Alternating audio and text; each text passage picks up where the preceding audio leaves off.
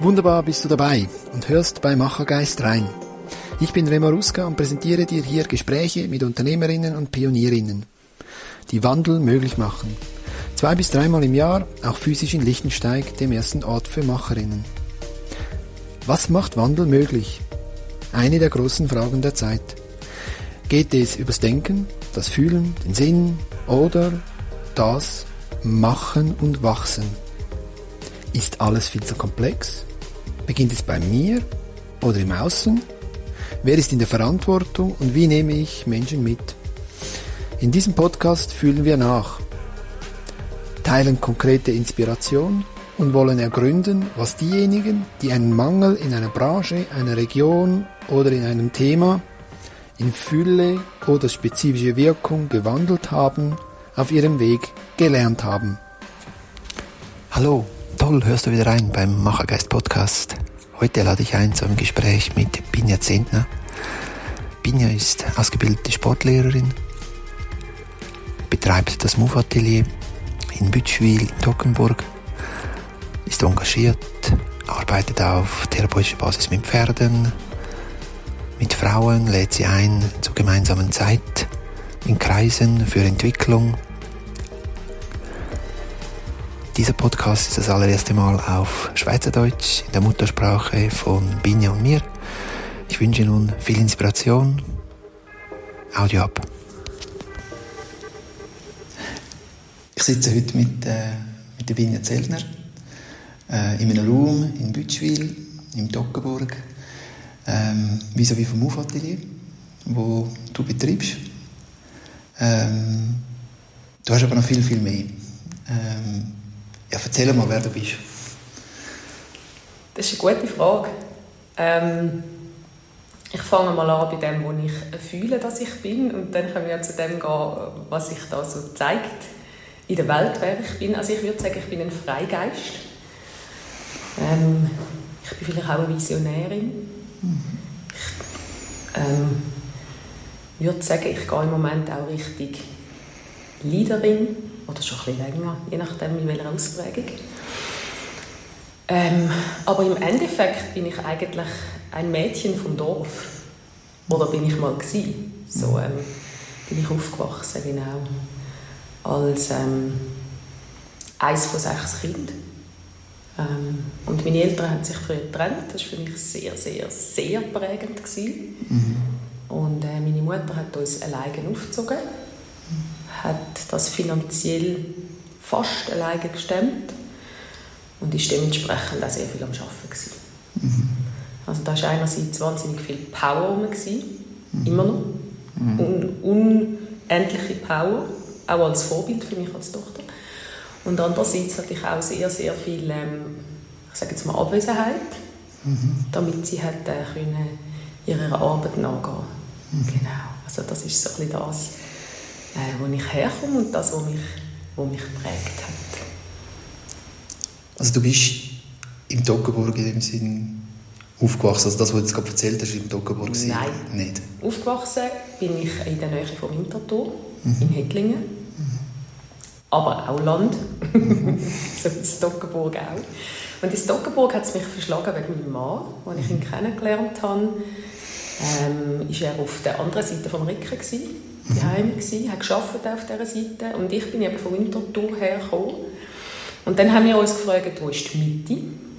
Und die Mitte ist entweder das Toggenburg äh, oder das wäre das Zürich Oberland gewesen. Und dann ist für beide, es war nicht einmal eine Diskussion, gewesen, wo wir hingehen, sondern für beide war klar, gewesen, wir gehen ins Toggenburg und seitdem sind wir ansässig in Toggenburg, lustigerweise, ja, mhm. genau. Obwohl beide nicht gebürtig. Nicht gebürtig sind. Genau. Ähm, wenn man von dieser Prägung, oder du sagst selber, das ist, es ist einschneidend gewesen, oder? Mhm. Ähm, so eine Trennung. Ähm, zu früheren Zeiten, wenn ich das jetzt so höre, oder, das muss ja unglaublich viel Energie gewesen sein. Bei deiner Mutter, wenn du mhm. sechs Kinder allein aufziehen, mhm. das ist äh, also heftig. Also ich denke, jetzt, wo wir bei uns mit drei Kindern unterwegs sind zusammen, ähm, da ist recht viel Energie rum, mhm. bei den Kindern. Mhm. Ähm, und wenn, ja, wer hat, hat es da irgendwie eine neue Rollenverteilung gegeben, wenn wenn, ja, wenn keine Eltern rum sind? Oder wie hat sich das ergeben, die Dynamik? Also meine älteste, ich bin die zweitälteste und meine älteste Schwester, die hat ganz sicher ähm, beides ein bisschen übernommen. Mhm. sie war ein bisschen Mami und sie war ein bisschen Papi. Äh, ich finde, sie hat einen wahnsinnig grossen Teil übernommen in dieser Zeit, automatisch, ungefragt mhm. natürlich. Ähm, und ich mag mich auch an Zeiten erinnern, wo ich Angst hatte vor ihr. Wie wenn sie etwas gesagt hat, mhm. hat sie fast ein bisschen mehr Gewicht gehabt, wenn, wie wenn meine Mami etwas gesagt hat. Mhm. Ähm, weil sie so ein der Touchmeister dann war, mhm. eine Zeit lang. Lustigerweise habe ich ähm, mich eher zurückgezogen in dieser mhm. Zeit. Ich, entweder bin ich so ein bisschen ihre Helferin in dem mhm. Ganzen, oder ich habe mich auch wahnsinnig viel zurückgezogen. Ich mag mich erinnern, ich bin wirklich tagelang in meinem Zimmer und habe mir meine Welten zusammengebastelt, die ich gerne hätte. Ähm, ja, das war so die Hauptverteilung. Und wir sind zuerst drei Mädchen, dann mhm. zwei Buben und dann nochmal ein Mädchen. Und das ist eigentlich immer so ein bisschen die Rollenverteilung, ist auch die grossen Mädchen und die kleinen Buben. Mhm. Und das hat sich so lange angegeben, mag ich mich erinnern, sogar als die schon über 20 waren, sind sie immer noch ein bisschen die Kleinen gewesen, oder die Buben. Mhm. Und immer so mit, dem, mit der Einstellung, ja, die Buben sind die Kleinen, dann schaut man und die Mädchen gehen voraus und machen. Mhm. Ja, das war eigentlich so ein bisschen im Grossen die Rollenverteilung. Gewesen. Und dann natürlich die Jüngste, die hinten reingekommen ist. Mhm. Die Wo so ein bisschen können erben, eine Art ernten, so ein bisschen sich auch können mit, mitnehmen so. Aber die Rollen sind in dem Sinne verteilt gewesen, oder? Ja, ja, ja genau. Das, das ist ja etwas, was die Natur ja auch, glaube einfach macht, oder? Ganz genau. Wie ist es? ist eine lange Zeit, oder? Also du bist ja dann, von dieser Zeit jetzt bis heute, ist, ja, sehr viel hat sich entfaltet oder, in deinem Leben. Ähm, wenn man heute anschaut, wir sind jetzt heute wie wie vom Move-Atelier, du machst ja aber noch anders. Mhm. Ähm, du schaffst mit grösser, du gibst Frauen einen Raum, wo sie sich entwickeln können. Ähm, ja, wie ist es zu all dem gekommen? Was heute, du hast das gesagt, heute bin ich so ein bisschen auch Leaderin oder in einer Archetypensprache vielleicht Königin, so Leaderin sagst du dem. Ja, wie, ja, wie ist es zu dem gekommen? Also, was ist zwischen ihnen so? Das sind wichtige Stationen, nicht, nicht, ja, aber was sind wichtige Stationen, wo du sagst, dort hat sich, hat sich wieder einen Weganblick gegeben oder äh, hat sich etwas weiterentwickelt? Jawohl. Ähm, wenn ich die paar wichtigsten Stationen möchte aufzählen ist die erste Station, die ich eigentlich erwähnen möchte, sind die Ross. Ähm, ich habe immer schon, als ich ganz klein war, den wahnsinnigen Zug zu den Ross gehabt. Und ich war wirklich ein kleines, kleines, kleines Mädchen und habe noch nicht reiten. Es hat immer gesagt, du bist zu klein, du kannst noch nicht auf ein Ross sitzen. Und mit Sydney habe ich dann sehr früh schon für Stunde mhm. so ganz, ein ganz grosses Ross und das hat mir von Anfang an so krass den Ärmel hineingezogen. Mhm. Und ich habe das jahrelang aber nicht so äh, bewusst wahrgenommen. Aber das ist schon mal die erste Station, die wichtig ist. Ähm, dann finde ich eine zweite Station, die äh, wichtig ist, ist dann mein erster Freund gewesen. Mhm. Den hatte ich mit 18 gehabt. Also ich habe relativ lange keinen Freund gehabt. Meine Schwester war da schon viel weiter aus meiner Sicht. Ich hatte ein damit zu kämpfen, gehabt, dass ich da jetzt noch keinen Freund habe. Gleichzeitig sind da meine Ross, die total wichtig waren. Und das Spannende ist, eigentlich, als ich mit ihm zusammengekommen bin, habe ich aufgehört zu reiten. Komplett von einem Tag auf den anderen. Ich habe das nicht hinterfragt, das war irgendwie einfach so. Gewesen. Er war dort wichtig. Die nächste Station ist eigentlich sieben Jahre später, habe ich mich dann getrennt von ihm. Ähm, und bin so ein bisschen zurück auch heimgegangen für einen Moment und dann ist spannend, dann sind so ein die Hunde im Fokus gewesen. Schon, ich bin schon immer mit Hunden aufgewachsen und habe gefunden, ja, wenn ich jetzt schon nicht mehr das Reiten habe seit Jahren, ich mache etwas mit unserem Hund. Mhm. Ich werde sportlich tätig, habe mich im Verein angemeldet und habe dann gemerkt, ja, immer meine Mami den Hund wegnehmen ist auch nicht gut, habe mit einen eigenen zutun und äh, bin mit ihr ins Training und so habe ich meinen jetzigen Mann kennengelernt. Er war mein Hundetrainer. Gewesen. Und ähm, ich habe dort äh, gerade fertig Sport studiert. Das war so ein die Zeit. Gewesen. So auf dem Weg zur Turnlehrerin, total freudig und ähm, auch ready fürs Leben eigentlich. Mhm. Und ähm, es hat einen spannenden Moment gegeben, weil, als wir zusammengekommen sind, hat er mir gesagt, Los mal, ich habe kein Kind bekommen. Ich war zehn Jahre verheiratet, gewesen, bei uns gibt es kein Kind. Aber ich meine, wir sind beide total Hundefan und wir haben uns dann geeinigt, ja gut, das ist auch super, wir werden mal ein riesen Hunderudel haben. Mhm. Und es sind keine neun Monate vergangen und ich war schwanger. auch ein grosser Meilenstein, weil es ist so der Moment von okay, es ist mal etwas gesagt worden im Leben, es sei so und wir haben dann beide gemerkt, es ist nicht so. es können ganz magische, spezielle Sachen passieren, wo man eigentlich nicht so damit rechnet. Und dann ist äh, unsere erste Tochter auf die Welt gekommen wo ich mich extrem darauf gefreut habe. Also ich habe immer Kinder wollen, ich habe immer vier Kinder wollen und ich habe vier Kinder.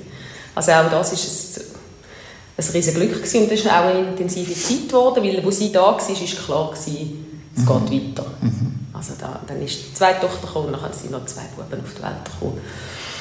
Und ähm, dann, dann hat eigentlich so ein bisschen die richtige Arbeit angefangen, dort, was mich jetzt eigentlich so ein bisschen angespült hat oder angetrieben hat im Leben, weil das weißt du wahrscheinlich selber, wenn du ein Kind hast, ähm, werden dir eigentlich Knöpfe gedrückt. Entweder, mhm. weil du einfach ans Limit kommst oder weil du in der Erziehung vielleicht nicht einig bist. Und ähm, ich bin schon immer, auch durch die Arbeit von meiner Mutter übrigens, sehr interessiert an anderem, am über den mhm. Tellerrand ausschauen. Sie kommt aus äh, Naturheilkunde. Mhm. Ähm, und bin dann per Zufall aufs Buch gestoßen von der Brandon Bays, The Journey. Mhm. Ich habe das gelesen.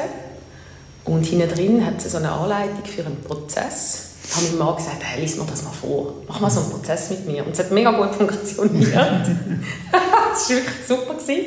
Hat er gefunden, das will ich auch. Komm, ich kehre um. Du liest vor, ich mache. Und es hat wirklich mit Desaster geendet. Weil er hat gefunden, er redet nicht so blöd und es triggert mich und ist aufgestanden und davon gelaufen. und ich habe gewusst, das muss ich machen. Das ist so eine, so eine innere das war einfach so eine innere Führung, die gesagt hat, das machst du, da musst du hin, da gehst Und unsere Kinder waren noch so klein, aber ich habe gewusst, ich muss auf Hamburg, dort war das nächste Seminar, gewesen. ich muss dort hin und bin zu ihm, ich glaube am gleichen Tag oder einen Tag später und habe gesagt, ich gehe dort hin, entweder kannst du mitkommen, mhm. weil ich mich mega freuen, musst aber nicht, ich gehe. Also zu deinem Mann? zu meinem Mann, mhm. richtig.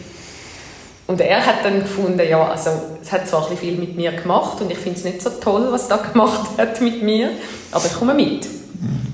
Und meine Mami, die immer noch sehr engagiert war, auch zu dieser Zeit, hat Vollzeit für unsere Kinder. Es ist auch so, es hat sich einfach alles gefügt.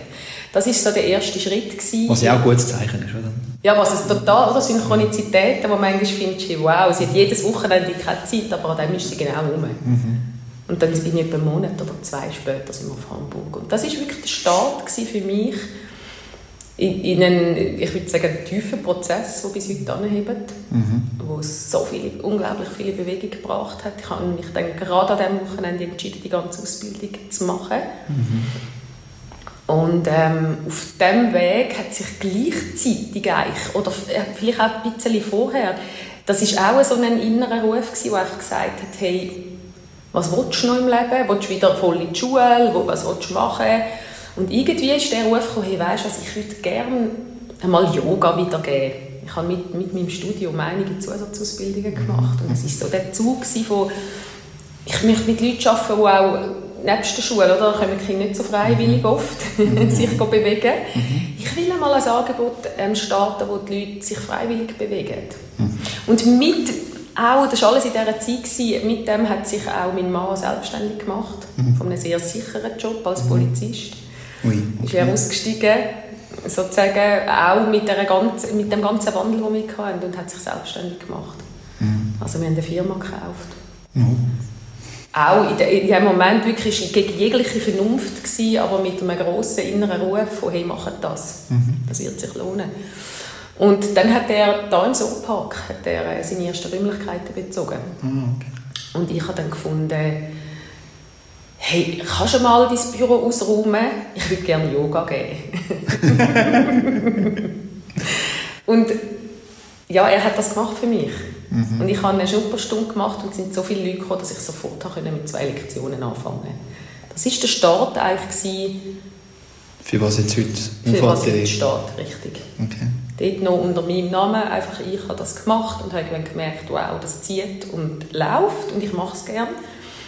Und dann hat er etwa ein Dreivierteljahr später müssen umziehen Oder mhm. sie haben ihn gefragt, da vom Soarpark her, hey, kannst du nicht die anderen Räume, wie würde den gerne anders nutzen? Mhm. Und dann sind wir da übergekommen. Mhm. Und eigentlich haben sie ihm den Teil angegeben, wo wir drin sind jetzt.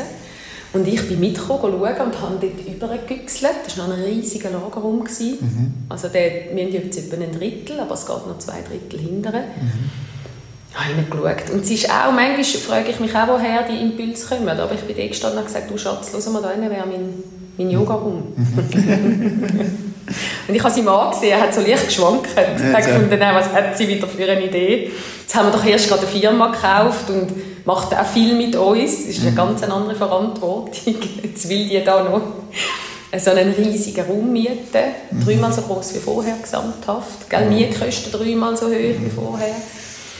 Und wir haben es aber wieder gemacht. Mhm. Wir haben uns einfach wieder reingestürzt.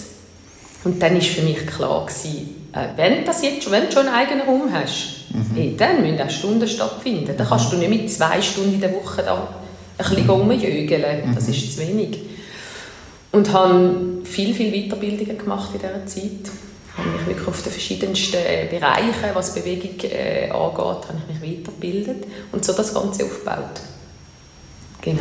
Mega. Ähm, wo du ähm, gesagt hast, es war ein Schlüsselmoment, gewesen, oder dort die Journey-Ausbildung. ist bei mir gerade das Bild gekommen, äh, bei mir war eine Hypnose, gewesen, mhm. wo viel in Bewegung gebracht hat. Und ich nachher, in, also die, die die Hypnose angeleitet hat, hat mir nachher gesagt, Remo, du brauchst eine Zeit mit Männern. Und bin dann nachher in so Männerkreis, Männertrainings gegangen. Mhm ähm, wo vieles aufgebracht hat. Und ich war dort im ersten Training. Gewesen. Es ist so ein, ein Training für den neuen Krieger, nennen sie es. Ich denke, es ging in ein, äh, in ein Überlebenswochenende. Mhm. Es war alles andere als ein Überlebenswochenende. Also es ist schon ein Überlebenswochenende, aber im Sinne der Emotionen. Ja. Ähm, und bin dann dort geblieben, bis heute, wo wir jetzt mit zwei anderen Männerkreisen hier in Toggenburg gestartet, im September. Und ich glaube, das ist das, wo, wo man also an diese Sachen angeführt wird, oder? Wo, wo einem wirklich existenziell herausfordert. Weil dort wächst man. Ja. Also das ist meine Erfahrung. Ja. Ähm, wenn du jetzt du hast von, ja, von Achtsamkeit, von Yoga, eine Form ist von für mich für Achtsamkeit. Ähm, und du hast von dieser Entwicklungsthemen geredet, Journey. Mhm. Ähm, wie siehst du die zwei Sachen nebeneinander? Ergänzen sie sich? Wieso sind sie auch parallel in dein Leben gekommen? Hast du da irgendeine, irgendeine Antwort? Oder, ein, oder ja, was, was sind da für dich äh, Gedanken? Wenn du die zwei Sachen nebeneinander stellst. Es gibt ja noch ganz viele Untergruppen und mehrere Gruppen, aber so ein bisschen grob gesagt, Achtsamkeit und Entwicklungsarbeit. Ja, richtig. Ähm, für mich spielt es ineinander rein, gell? also Achtsamkeit, aber auch der Körper, das Gespüren vom Körper, das Gespüren von, wie fühle ich mich in mir, hat im Endeffekt sehr viel zu tun mit mit deiner eigenen Entwicklung. Mhm. Und ich habe das dort schon auch gemerkt, als ich angefangen habe, vermehrt die Kurse zu geben. Mir sind viele nachher Frauen auf mich zugekommen, du, ich kann während der Meditation nicht abschalten, hast du mir einen Tipp? Oder ich habe ja dann auch viele, viele Mamis gehabt, du, ich habe die und die Frage zu meinem Körper oder wie kann ich mehr zu mir oder meine, ich, ich schlafe so schlecht, was auch immer. Es sind ja dann immer Fragen gekommen, die beides miteinander verbindet. Mhm. Wie kann ich vom einen zum anderen kommen? Oder hilft mir das eine fürs andere? Hilft mir die Entspannung da im Yoga, die Schlussentspannung, hilft die mir, dass ich auch sonst kann im Leben? So Fragen sind gestellt worden. Und für mich gehört es immer zusammen. Also je, je, länger, je mehr natürlich, wie der Körper gibt es ja so viel Signal und ist so ein guter Informationsgeber. Ist mir dort noch nicht gleich bewusst gewesen, aber es hat mich ganz sicher dort auf die Spur gebracht Mhm. Ähm, hey, da, da spielt so viel zusammen. Mach dich mal auf den Weg und bist mal neugierig mhm. und äh, schau mal, was sich da so zeigt. Mhm. Ja. Also dort finde ich, gibt es eigentlich einen riesengroßen Zusammenhang, wo, wo eigentlich, wenn ich jetzt auch in die Schule schaue, wo ich auch immer noch selber tätig bin, wo ich finde, wird viel zu viel ausgeklammert. Mhm. So in dem, was wir lernen, oder? Ähm, genau, das, das ist das, was sich bei mir gezeigt hat, ja. Ich habe vor meinem inneren Bild ähm, das, ähm, das Buch, wo mich, als ich das erste Mal gesehen habe, hat es mich triggert. Ähm, achtsam Morden. hat er sehr ein, äh, das zweite Wort vor allem, oder? Redet man ja nicht gerne darüber, weil nein, das mache ich ja nie.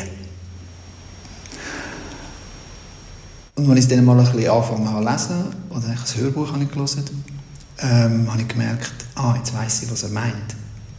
Oder? Also ich kann, so wie ich es lese, oder, ich kann eine extrem hohe Professionalität oder, oder Mastery erreichen in der Achtsamkeit, aber auf der anderen Seite nicht anschauen. Aber eben, du sagst jetzt, deine Erfahrung ist eine andere. Das, das sind mehrheitlich Frauen, oder? Ja. Ähm, und, und eben lustig ist, das Buch ist von einem Mann geschrieben. Mhm. ähm, vielleicht können wir so auch ein bisschen in, in den Geschlechterunterschied. Oder? Äh, ein Mann kann ein Buch schreiben, 18 Morden, und deine Erfahrung ist aber, wenn du mit Frauen schaffst, wenn sie in der Achtsam oder im Yoga sind, dann kommen die Fragen automatisch ja. und sie stellen sie auch, ja. die mit der Entwicklung zu tun haben. Ja. Und weniger mit, ja, wie kann ich möglichst ruhig sein äh, ja. oder achtsam sein im Sinne von spüren. Oder? Ja. Also sie hören dort nicht auf. Ist das deine Beobachtung generell? Ja, okay. definitiv generell Beobachtung. Auch Beobachtung in all den weiteren Ausbildungen, die ich gemacht habe. Es ja in der Regel immer mehr Frauen wie Männer. Mhm. Und ich glaube, das ist der Grund, wie die Frauen nicht aufhören. Was ich für die Männer manchmal eklig ist, gerade wenn die ja so, könnte schon noch meinen Mann fragen, der findet das manchmal total eklig, dass ich dann noch dranbleibe an diesen mhm. Themen, mhm. wo er lieber jetzt würde sagen, jetzt ist auch mal gut.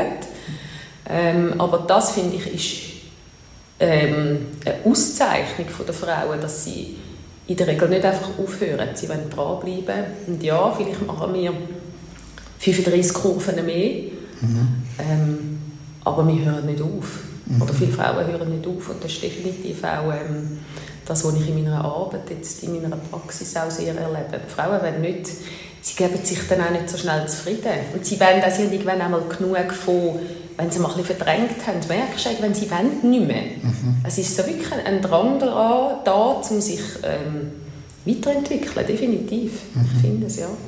Okay. Also ich bin auch voll bei dem, was du sagst. Äh, wenn ich zurückgehe in die, in die Zeit, oder, wo ich auch von dieser ganzen Welt nichts gekannt habe, und dann gehe ich an das Wochenende und lerne das erste Mal, oh wow, da gibt es in mir rein und auch, es waren etwa 50, 60 Monate an dem Wochenende. Und da bist du auf eine Ebene herabgekommen, an dem Wochenende, wo ich habe dort Sachen erzählt, die niemand gewusst hat vom ganzen Planeten, nicht mal meine Eltern. Ja. Und, und dann bin ich tiefer drin und dann merke ich, ich sage jetzt das Wort fuck, mhm. da geht etwas auf, wo einfach nicht sichtbar war. Mhm. Also es gibt Männerkreise wie Sand am Meer. Fast. Ähm, aber die finden alle im Unsichtbaren statt. Ja. Genau aus dem ja. Grund wahrscheinlich, wie du gesagt hast. Ähm, man will, der Mann will in dem nicht gesehen werden. Ja. Ähm, weil er konditioniert ist. Und da bringe ich jetzt ein neues Wort rein oder, in unser Gespräch. Kondition ist halt schon sehr prägend und sie definiert auch, wie ich rede mhm. und wer ich bin. Mhm. Und das ist und dort wünsche ich mir eben auch, oder, dass, dass eben jedes Geschlecht anscheinend eben Frauen machen. Darum habe ich mich so gefreut auf das Gespräch mit dir, um mal ein bisschen in die Frauenwelt hineinzutauchen. Mhm. Ähm, und das ist meine, also das Gespräch bestätigt mir auch das, was ich gedacht habe, intuitiv, mhm. dass Frauen einfach dranbleiben. Oder? Während der Mann, wenn es unangenehm ist, dann geht er lieber wieder mit den Kollegen eins saufen. Ja. So ein bisschen überspitzt formuliert.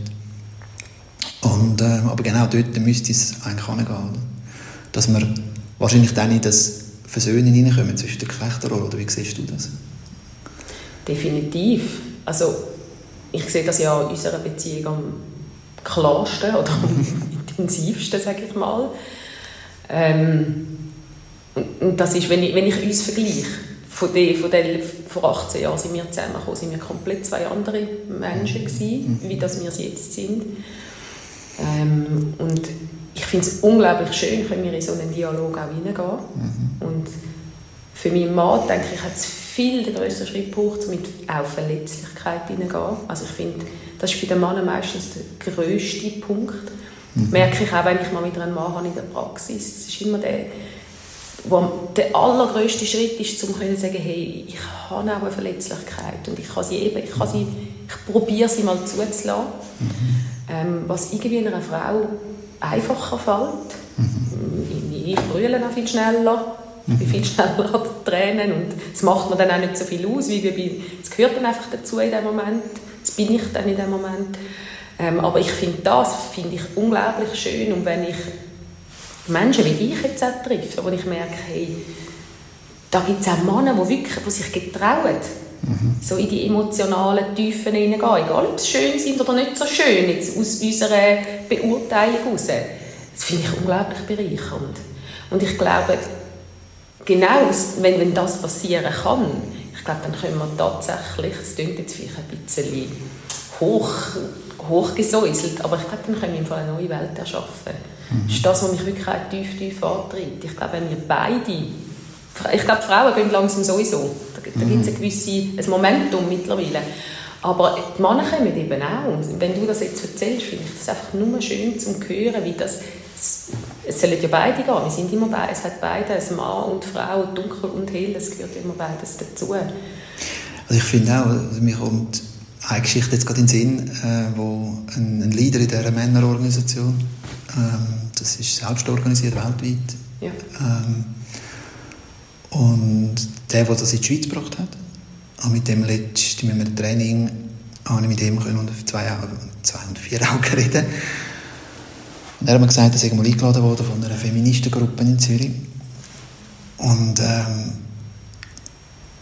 und er hat gefragt gestellt, ja, was ihr denn von, von den Männern erwartet. Also in so einer Geschlechterdiskussion ja. zu gehen. Also ich habe erwartet. Und dann ist natürlich alles gekommen, vom, von den starken Schultern ja. über äh, Zuhören, ja. über einfach die eierlegende Wollmilchsau sozusagen, wie man so im Schweizerdeutschen sagt. Ähm, und dann hat er einfach müssen sagen, ja Moment, ja, wie soll denn das gehen, oder? Und umgekehrt, also das, das ist mhm. irgendwie einfach eine Überhöhung von Erwartungen, oder? Wo dann mit der Realität in vielen Fällen einfach gar nicht mehr zu tun hat. Ja.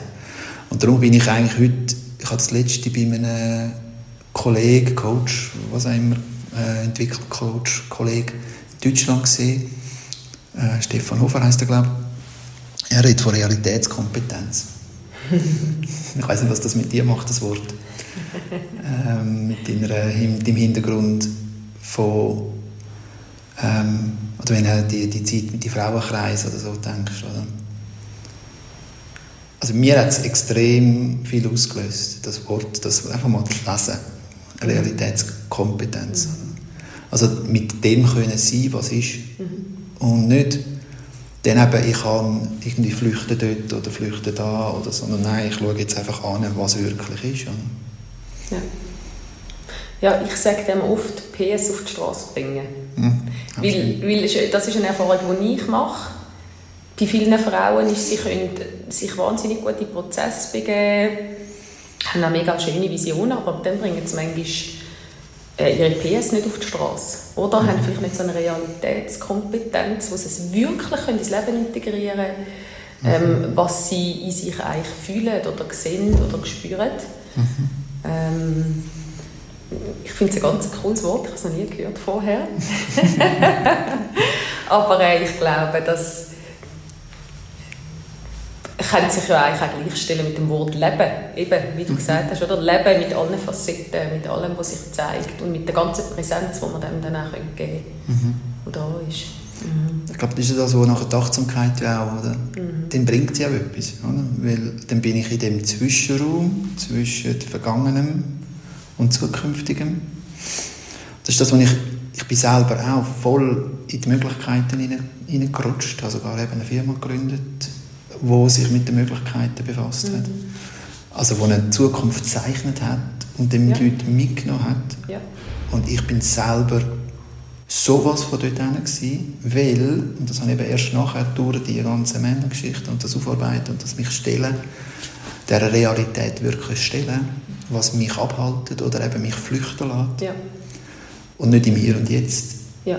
ähm, möglich, dass ich überhaupt da, da sein kann.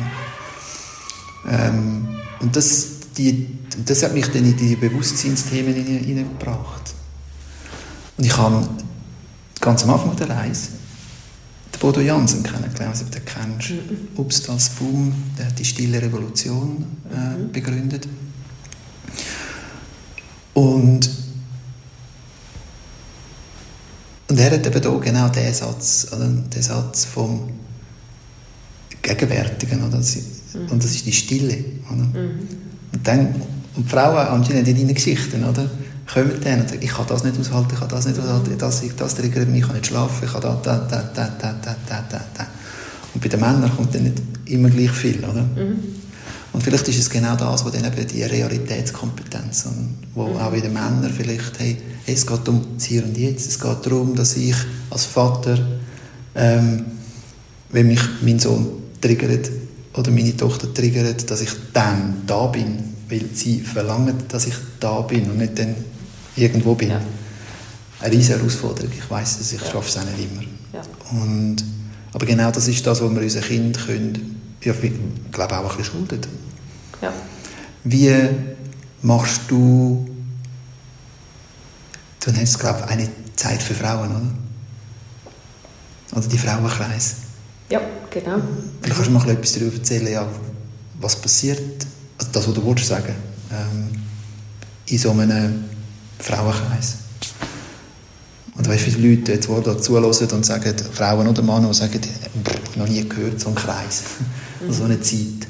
Mhm. Was ist der Zweck, wenn man jetzt das unter dem Licht von der Realitätskompetenz oder wie, wie man einem dem will sagen ähm, ja, was ist denn das, was man dort macht, was sich vielleicht unterscheidet von einer, ich gehe jetzt einerseits zum Psychologen oder zur Psychotherapie, nein, das mache ich nicht. Aber so ein Kreis oder Zeit mit Frauen, das tut eigentlich noch cool. Mhm. ähm, wie würdest du das beschreiben? Mhm. Äh, wo es eben vielleicht auch anders ist als ich gehe jetzt in ein 1-1 mit einem Psychologen, mhm. Psychotherapeut. Wie, würde sich, wie unterscheidet sich das aus deinen, in deinen Augen? Also der große Unterschied ist natürlich die Gemeinschaft. Mhm. Also dass wir eben nicht im 1 zu 1 sind, sondern in einer Gruppe. Das ist der größte Unterschied. Ist für die einen Frauen auch der größte, das größte Hindernis, mhm. um dazu zu stoßen. Weil, wie immer, oder, wenn du dich in so eine Gruppe begibst und dann an deine Verletzlichkeit ankommst, dann schaut natürlich mehr jemand zu. Mhm. Und das ist nicht, nicht für alle einfach, das ist aber eben der grosse Gewinn.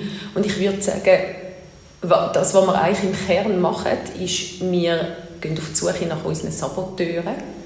Also wir gehen immer zuerst dort hin, was nicht so schön ist.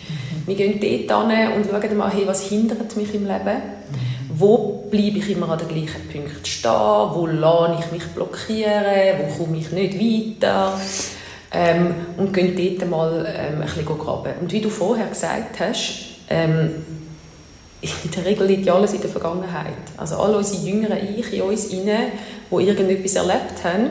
Und je höher der emotionale Schmerz ist, den wir erlebt haben, desto grösser ist in der Regel die Blockade. Ähm, die warten ja eigentlich in uns inne, bis wir endlich mal wieder anschauen. Und das ist, das ist eigentlich der Kern von dieser Arbeit, die ich mache. Ich führe also die Frauen immer wieder an diese Punkte an. Ähm, wir gehen immer einen Moment ähm, zurück, schauen mal, was haben wir da für innere Ichs, die noch bedürf oft bedürftig sind oder nicht gehört worden sind oder übergangen worden sind. Ähm, und dann einerseits ähm, schauen, dass die Frieden finden können. Also immer, wenn ja ein inneres Kind kann verstehen, wieso etwas passiert ist. Mhm. Und ähm, kann sehen, hey, zum Beispiel, sind ja in der Regel sind sie halt ganz oft auch die Eltern, mhm. die einen grossen Teil äh, mitspielen. Wenn ein Kind merkt, hey, die Mami hat ja gar nicht anders können, dann gibt das in einem so eine riesen Entlastung.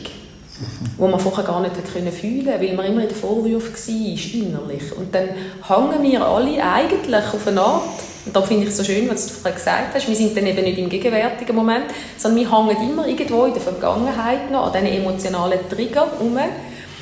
Und das ist im Endeffekt das, was uns ja im Leben dann einfach nicht vorankommen lässt. Weil wir immer dort wieder hängen bleiben und, und anstehen. Und das ist das, was ich in diesen Gruppen im Kern eigentlich mache. Wir gehen dort hin, wir lösen das auf ähm, und dann erschaffen wir neue Möglichkeiten. Mhm. Wenn einmal so einen inneren Teil Frieden gefunden hat, in der Regel kommen alle im gegenwärtigen Moment. Auf einmal wird es still, wird es ruhig. Und aus diesem stillen, ruhigen Moment, ähm, aus dem können wir anfangen zu kreieren und erschaffen. Mhm. Und dann wirklich uns die Frage stellen, hey, wohin wollen wir wirklich? Mhm. Was, ist, was ist meine Vision? Was wäre für mich ein ideales Leben? Was wäre für mich, was ist für mich Frieden und Freiheit? Und das ist ja für jeden etwas anderes. Ähm, und dann in die Kreation zu gehen. Und das mache ich ja eigentlich auch in meiner Praxis. Mhm. Aber was ich wirklich, was ich der absolute Gewinn finde an diesen Frauenkreisen ist, ähm, es erzählt ja in der Regel jede, wie es ihr geht bei so einem Prozess. Der wird in der Gruppe geführt, aber nachher kann jede einen Moment, hat jede einen Moment einen Raum, um zu erzählen, was ist. Und manchmal gibt es auch noch so einen kleinen Nachbearbeitungsteil, je nachdem. Und der große Gewinn ist aus meiner Sicht, dass alle, die dort sitzen, all die anderen Frauen, die hören das ja. Und in der Regel hat fast jede eine Anbindung zum Thema von einer anderen. Also meistens hocken alle im Kreis und nicken oder brüllen mit oder ähm, haben einfach eine emotionale Verbindung zu dem, was erzählt wird. Und ich finde, diese Wirkung finde ich fantastisch. Wie einerseits merkst du, wenn, du, wenn es dein Thema ist, hey, ich bin ja gar nicht allein. Wie das haben wir ja auch viel das Gefühl. Mhm. Ich bin der, die Einzige, der das Problem hat. Und auf einmal merkst du, schon mal merkst, ui, ui, die, die haben das alle auch, die spüren das alle auch so. Mhm. Ähm, und dann wird natürlich die Kraft für, für die Heilung oder für die Transformation, die wird riesig, wenn du nicht mhm. alleine bist, sondern wenn du ein paar Leute bist, die dann einander auch helfen, ähm, in eine neue Richtung zu gehen. Und das finde ich das Spezielle und die Kraft von diesen Frauenkreisen. Also, habe ich auch so erlebt mit den Männern. Mhm. Das ist wirklich, das ist die Kraft der Gemeinschaft. Oder? Und ich glaube wirklich, wie du sagst, oder, du wirst auch also ich hatte einmal ein Erlebnis, gehabt, wo ich, das weiss wie heute noch ist, einer hat an seiner Beziehung zu seinem Vater geschafft. Und das hat Ohren gemacht mit mir. Und ich gemerkt, ui, ah, ich darf auch noch schauen. Mhm. Und, und das ist das, wo ich glaube, also das kann in einem 1-1-Setting, Coach oder Therapie, ich möchte, ganz wichtig, oder? Es gibt gewisse Sachen, die brauchen das 1-1-Setting. Mhm. Mhm. Ähm, aber vielfach ergänzen die Gemeinschaften, die Kreise genau das, oder, dass ich vielleicht an etwas angeführt wird, wo ich eben blind ist, wo ich nicht ja. weiß oder ich einfach verdränge. Ja. Und, und wenn es jemand anderes erzählt, dann merke ich, ja. und ich komme mit Verletzlichkeit, merke ich, ah, da ist noch eine Charge oder da ist irgendetwas. Mhm. Ähm,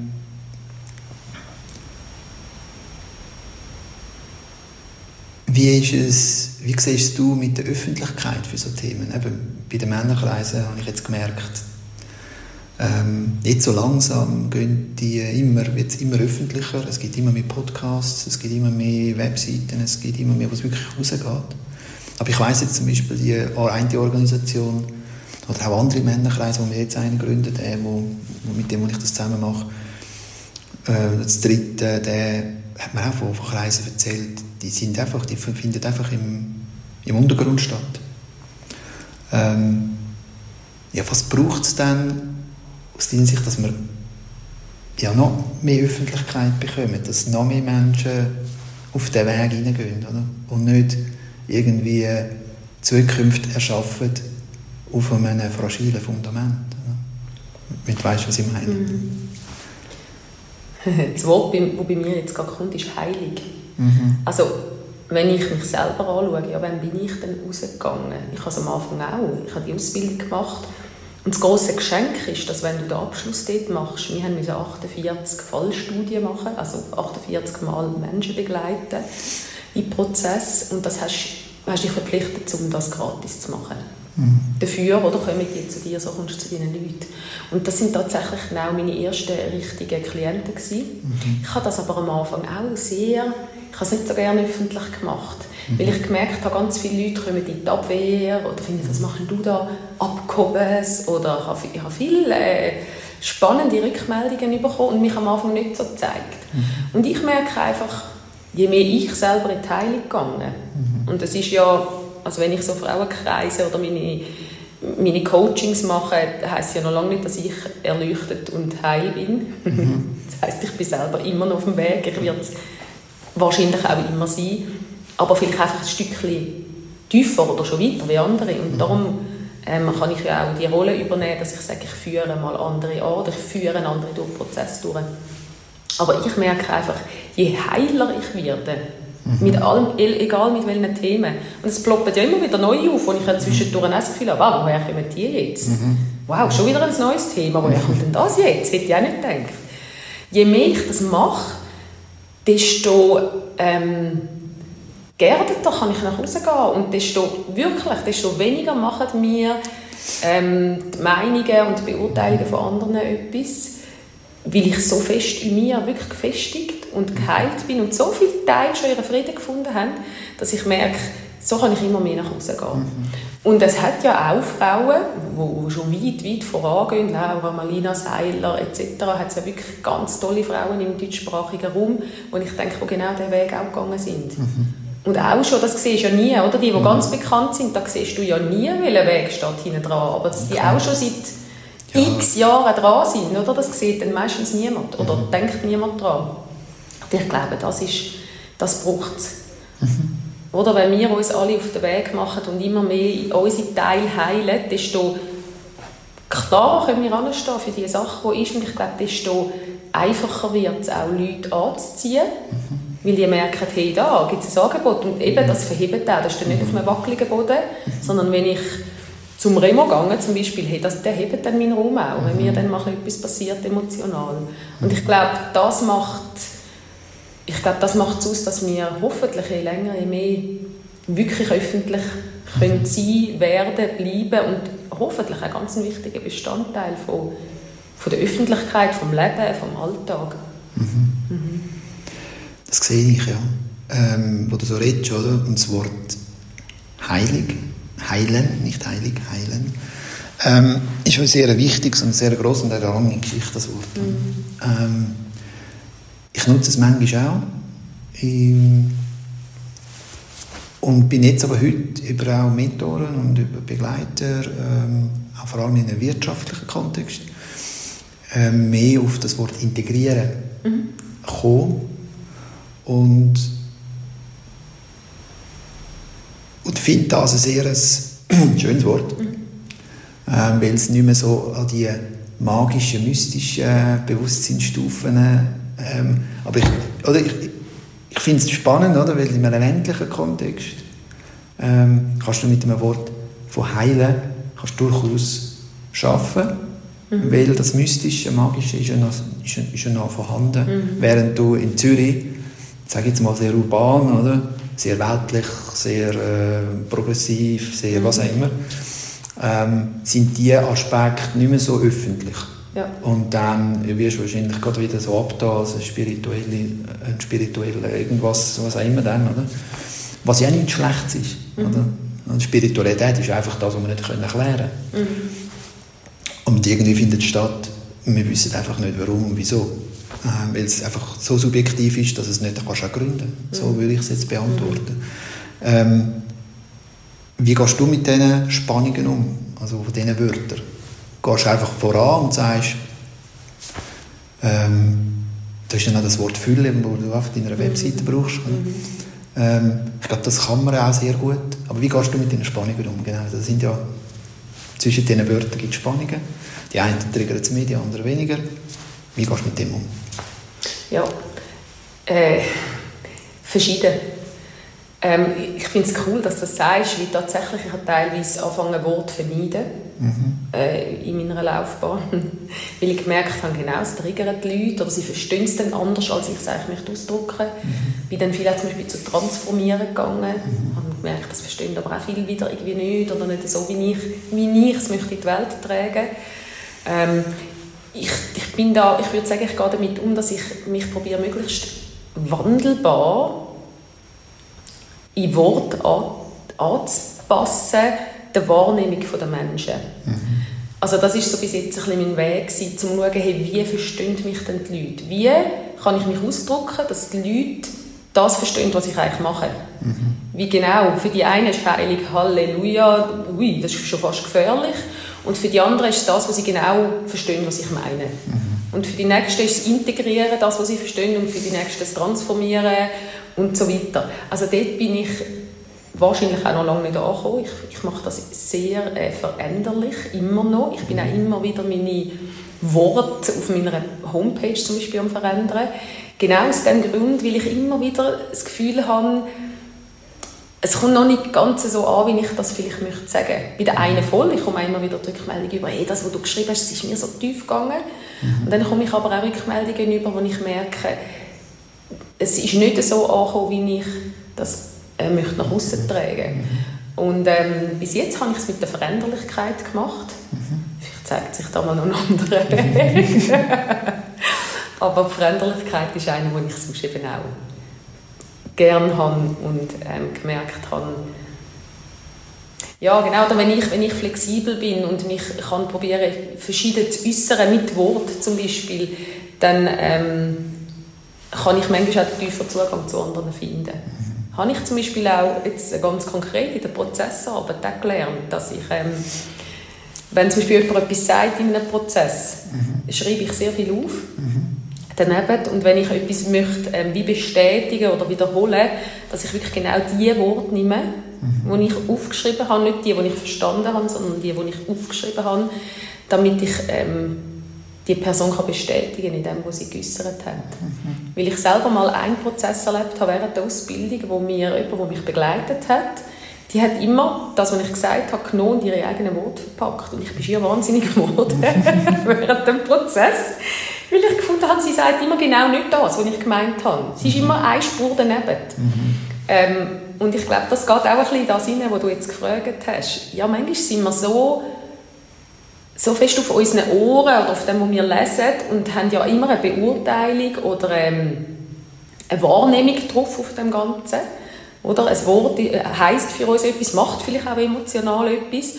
Und dann, ich finde, gerade wenn du selber in einem Prozess bist, ist das manchmal ganz schwierig zu sagen, ja, es ist jetzt nur ein Wort. Nein, in dem Moment ist es vielleicht ein unglaublich wichtiges Wort, weil du all deine Erfahrung und deine Emotionen in diesem Wort drin hast. Mhm. Und ich finde, das ist das, was auch ja die Spannung ausmacht manchmal. Genau, dass mhm. das eine Wort bei denen löst das aus und bei den anderen genau das Gegenteil. Mhm. Mhm. Ich meine, das tut auch wieder einen Raum auf, oder? wo wir jetzt drinnen tauchen ähm, ich möchte zum Schluss auch noch eine Kurve nehmen und so ein bisschen das Machen, das Weltliche, mhm. ähm, das Materienteil reinbringen, ähm, weil sie auch nicht, nicht üblich ist. Oder? Wir, haben, wir haben ja die, die Geschlechterrollen, die wir schon ein bisschen angeschnitten haben.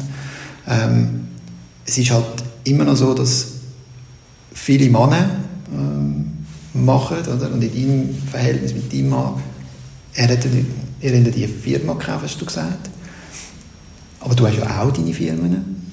Ähm, was hat das mit dir gemacht, der Entscheid zu sagen, ich mache jetzt eine Firma? Ähm, eben PS auf die Straße bringen, hast du gesagt. Mhm. Ähm, das ist ja meistens, also ich mag mich erinnern, als ich es gemacht habe, das war bei mir ein Sprung von der Klippe. Mhm. Ähm, weil ich hier eben noch nicht die Reife hatte, würde ich sagen, um so einen Entscheid zu fällen. Ähm, und trotzdem, es gibt Momente im Leben, da machst du es einfach. Mhm. Ist es bei dir ein Moment gewesen, ich habe es jetzt einfach müssen machen, aber hast du dich drei gefühlt von deinem Umfeld? Was, ist, was sind deine Gedanken dazu? Wie kann man auch mehr Frauen sagen, man dazu bewegen, sagen, macht euer Ding? Ähm, das ist wie so ein Startschuss für Wachstum oder so, mhm. inneres Wachstum. Und das ist nichts Schlechtes. Das ist im Gegenteil, das ist eigentlich etwas Wunderbares. Definitiv. Also für mich ist die Selbstständigkeit, würde ich sagen, der höchste Ausdruck von meiner Selbstwirksamkeit. Mhm. Und es ist für mich war es nicht ein Sprung von der Klippe. Gewesen. Für mich ist es, es ist wie die logische Folge von all dem, was ich dann eben bis dort entwickelt und erlebt habe. Mhm. Und es ist eigentlich immer mehr das Spiel mit meiner eigenen Energie. Mhm. Ähm, und das ist es ja bis heute und das wird es auch immer sein, wenn man selbstständig ist. Oder dann, du hast immer den Spiegel von deiner eigenen Energie direkt vor dir. Mhm. Mhm. Wie, wie intensiv ist sie, wie, wie fest bist du im Sprudeln, wie fest bist du im, im Feuer rein. Und je mehr ich das bin, egal in welchem Projekt ich habe, desto mehr sprudelt es retour. Mhm. Wenn die Energie läuft, kommt einfach etwas retour. Und wenn ich irgendwo mal meinen Thermostat ein bisschen runterfahre, dann fährt auch der Rest runter. Mhm. Und das ist tatsächlich ein Phänomen, das ich bei vielen Frauen beobachte. Wie du sagst, die Männer sind eigentlich mehr die Macher und die Frauen ein weniger. Ähm, dass, dass es so, einen, so eine Klippe ist zum Abspringen, sich selbstständig machen. Dabei ist es eigentlich eine ganz logische Folge von, wenn ich mal mich selber mit meiner Energie ein bisschen auseinandersetze. Das ist eigentlich die nächste Folge, die es gibt im Leben. Und ich war schon immer sehr freiheitsliebend. Gewesen. Mhm. Unglaublich unabhängigkeitsliebend. Und dann ist es fast... Dann führt eigentlich kein Weg daran vorbei, dass du so etwas machst. Mhm. Weil dann fühlst du dich in fast allen anderen Konstrukten, also ich, nicht mhm. mehr als ich, sondern ich fühle mich in vielen anderen Konstrukten schnell ein, eingezwängt. Mhm. Und das Gefühl, ich habe so keinen Platz. Und ähm, wenn du mich noch fragst, was kannst du Frauen für einen Tipp geben? Ja, wenn es ein Klippen ist, dann spring. Mhm. Und wenn es eine Weiterentwicklung ist, dann gang. Mhm. Es ist wirklich ein Machen. Das ist auch das, was ich jetzt im momentan fest erlebe. Es ist so ein bisschen immer die Hemmung, um es wirklich zu machen. Mach, nimm mal den Telefonhörer in die Hand. Oder schreib doch einfach mal etwas aus. Denk mhm. nicht noch immer, du willst, sondern mach jetzt mal, schreib mal einfach etwas auf den Zettel, häng das mal in einen Coop und in einen Mikro und in einen Dinner und dann schau mal, was passiert mit deinem mhm. Angebot. Also geh doch mal mit deiner Energie einfach raus, egal was für ein Schritt das ist. Mach mal einen Post auf Facebook, mach mal was auch immer. Also es sind oft, der Schritt selber ist gar nicht so riesig mhm. davor. Aber es wirklich, also wirklich PS da, die Rädchen auf die Straße bringen, den Motor anstellen und einfach mal losfahren ist doch egal, was passiert. Mhm. Also wir haben ganz viele Bilder, oder? Und äh, da möchte ich jetzt noch ein reintauchen. Ähm, ich habe das Wort von der Klippe genommen, weil mir ist hier nicht bewusst war, wie viel der Entscheid eben mit diesen Hemmungen, und Hemmungen sind ja immer auch was Vergangenen gebunden, weil ich habe mit 20 schon mal probiert, mhm. selbstständig zu werden und habe es dann nicht durchgezogen. Und und das hat gerade viel mit meiner umgekehrten weiblichen Seite zu tun, also Mutterseite. Habe ich lange gebraucht, äh, weil ja, dort schaust du in der Regel ja eh nicht ohne als Mann. Ähm, und, und darum ist es so, so, so, darum gehen die Sachen aus meiner Sicht so zusammen. Oder? Das Machen braucht ein gewisses Bewusstsein. Mhm. Weil sonst machst du als, ich sage jetzt Tyrann, Mhm. In sehr mhm. extremen Fall. Oder? Mhm. Und dann bist du wirklich in dem Macht am Morden, was wir schon mhm. angesprochen haben. Oder? Mhm. Also du gehst dann an und bist irgendein tyrannischer Chef oder was auch immer. Äh, hat das mal angesprochen. Ja. Bei Frauen ist das eher weniger der Fall, weil sie spüren sich ja anders. Oder? ähm, einfach auch biologisch ähm, einfach gegeben. Und ähm, ich möchte noch einen Satz hineinbringen da, ähm, von Klaus Eidenschink. Er hat gerade das Buch herausgegeben, ähm, «Die Kunst des Konflikts». Mhm. Ähm, und er sagt, wenn ich es jetzt richtig zitiere, ähm, alles Leichte ist schwer, bis es leicht wird. Das ist so ein äh, Satz mhm. äh, wie Realitätskompetenz, wo ich muss sagen, ah, das ist ein weiser Mann. Kann ja. auch eine weise Frau sein, ist ja egal, jetzt ist es ja. halt ein Mann. Mhm. Ähm, und ich glaube eben, wie du, wie du sehr, sehr schön gesagt hast, aus deinem Leben heraus, ähm, es ist die, das, das muss ich unbedingt zitieren, ähm, die Selbstständigkeit ist die höchste Form der Selbstwirksamkeit. Mhm. Ähm, würde ich sofort unterschreiben. Mhm. Ich finde es mega, dass du einfach sagst, hey, mach es doch einfach mal, probier es mal aus, oder? Also die, die uns ja zusammengebracht hat, ist ja meine Partnerin mhm. und sie ist auch auf dem Weg vom Ausprobieren. Mhm. Und das ist ja, ja, was können wir noch machen, dass mehr Frauen ausprobieren? Braucht es Männer, die das auch zulassen, oder ist das, eine, ist das eine Nebengeschichte? Oder ist das ganz eine entscheidende Geschichte? Ja, also es kommt jetzt wahrscheinlich darauf an, aus welcher, aus welcher Sicht dass man es anschaut. Mhm. Ähm, ich finde es tatsächlich spannend. Wir sagen, manchmal Frauen, mein Mann möchte das nicht. Ähm, aber das ist ja nur, wenn ich es zulasse. Mhm. Also ich finde, das Argument zählt nur, wenn du deiner Macht wirklich nicht bewusst bist. Mhm. Und findest, ja, also wenn er bestimmt, dann mache ich. Aber dann bist du ja nicht in deiner Eigenständigkeit. Also ich finde, das ist grundsätzlich überhaupt kein Argument. Mhm. Auch wenn ich verstehe, dass es dann kann schwierig oder ein mühsamer werden mhm. wenn du in deine Energie und in deine Eigenständigkeit gehen und es hat immer jemanden, der zurückzieht, mhm. klar. Aber das lässt du auch immer zu einem gewissen Teil zu. Mhm. Oder überhaupt zu einem Teil zu. Und ich glaube, das gehört, genau das gehört in diese Geschichte hinein. Mhm. Wie unabhängig bin ich denn von allen Meinungen? Nicht nur von denen, die da weit weg sind und vielleicht im Dorf wohnen. Nein, auch von dieser Meinung von den nächsten Leuten um mich herum. Mhm. Meine Kinder sagen manchmal, ah, Mama, was machst du jetzt schon wieder? Mädchen finden, also Mama, machst du da wieder etwas für deine 40-jährigen Mamis? Ja, mache ich. ich lasse mich auch nicht aufhalten.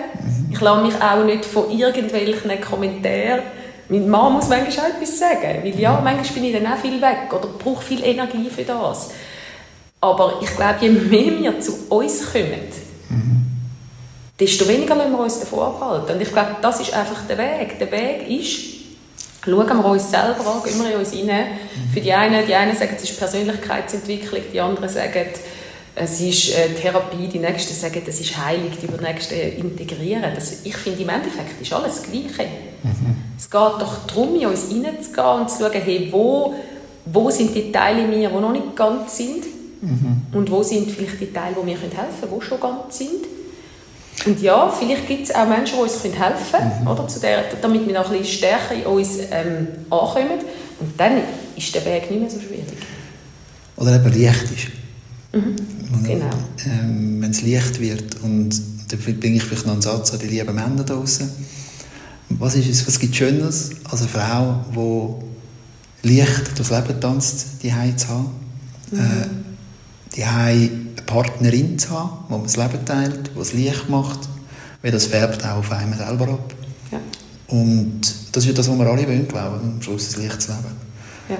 Und ähm, und dann gibt es halt eben, je, je mehr du unbewusst gelebt hast, dann nehme ich meine Hand auf, habe zu lange unbewusst gelebt und habe dann einfach einen hohen Preis gezahlt. Mhm. Ähm, habe ähm, ziemlich viele Jahre unter meinem Potenzial verdient. Mhm. Aber ich glaube eben, das ist das, wo man vielleicht dann die einen mehr müssen, halt schlucken und die anderen haben das Glück, dass sie nicht so viel schlucken müssen. Oder sie machen es anders, machen es parallel ähm, aber wie du schön sagst, ich glaube, wir sind eingeladen, einfach bewusst zu machen. Mhm. Aber eben, die, die so einen Freiheitsdrang haben, wie wir beide, glaube ähm, wir kommen wie nicht drum herum. Ähm, wir müssen das machen, mit allen Folgen und, mhm. und uns dem dann stellen. Mhm. Ähm, Gibt es noch irgendetwas, was du abschließend würdest sagen oder? Ja, also ich möchte einfach Mut machen, tatsächlich. Ich möchte Mut machen, zum vorangehen, zum überhaupt für sich gehen, weil ich mhm. glaube, je mehr jeder Mensch bei sich ist, egal ob jetzt du Mutter, Vater oder auch ohne Kind, ob du einfach Partner, Kollege bist, je mehr du ja bei dir bist, desto, das hast du jetzt so schön angesprochen, desto schöner ist doch ein Zusammenleben. Mhm. Wie jeder irgendwann ganz sich ist, oder? Mhm.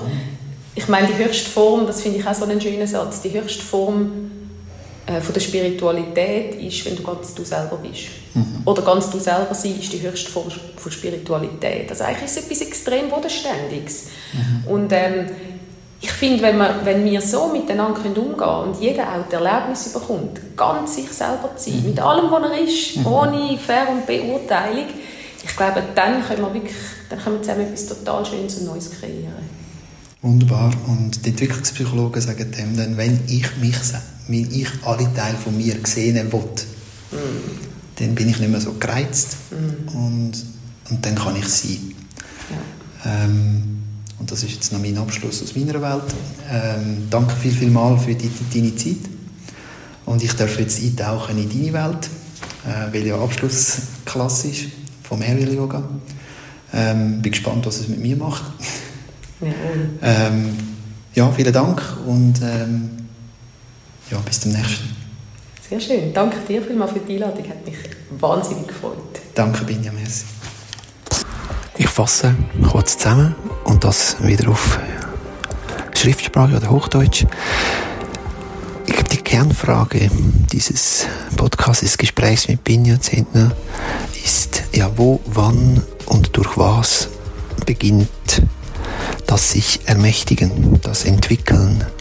Binja formuliert es so, dass es darum geht, die PS auf den Boden zu bringen, im Kontext, so wie ich es formuliert habe, in der Realitätskompetenz, also im Zwischenraum zwischen Vergangenem und Zukünftigen oder eben zwischen der Gegenwart oder was ich heute erlebe und dem, was sein könnte. Wenn ich das spüre, diese Spannung, dann und ins Handeln komme und eben diese diese Realität, die ist, nicht einfach weiter ertrage. Dann komme ich jetzt ins Machen, ins Ermächtigen, ins Ermächtige machen und kann Entwicklung vorantreiben. Und da ist ganz wichtig, das muss nicht unbedingt in der Selbstständigkeit sein, kann aber, so wie es Binja gesagt hat, freiheitsliebende Menschen haben diese Tendenz, müssen aber nicht, wenn die Organisation das entsprechend auch bereitstellt. Strukturen, Regeln, Prinzipien, die eine Zivilisation, ein zivilisatorisches, ein Miteinander fördert. Darum geht es eben auch darum zu sagen, zu erkennen, dass ich nicht länger gegen etwas sein will, kann, muss, sondern wahrhaftig mit der Welt da draußen in mir rein bin, im Klaren bin und mich dann eben auf das konzentrieren kann, was ich wirklich, wirklich gut kann. Und dann geht's weg vom Gegen etwas sein in ein wirklich wahrhaftiges Miteinander. Und das ist im Kern Entwicklung. Ich freue mich, wenn du auch beim nächsten Gespräch wieder dabei bist. Vielen Dank für die Zeit. Auf bald.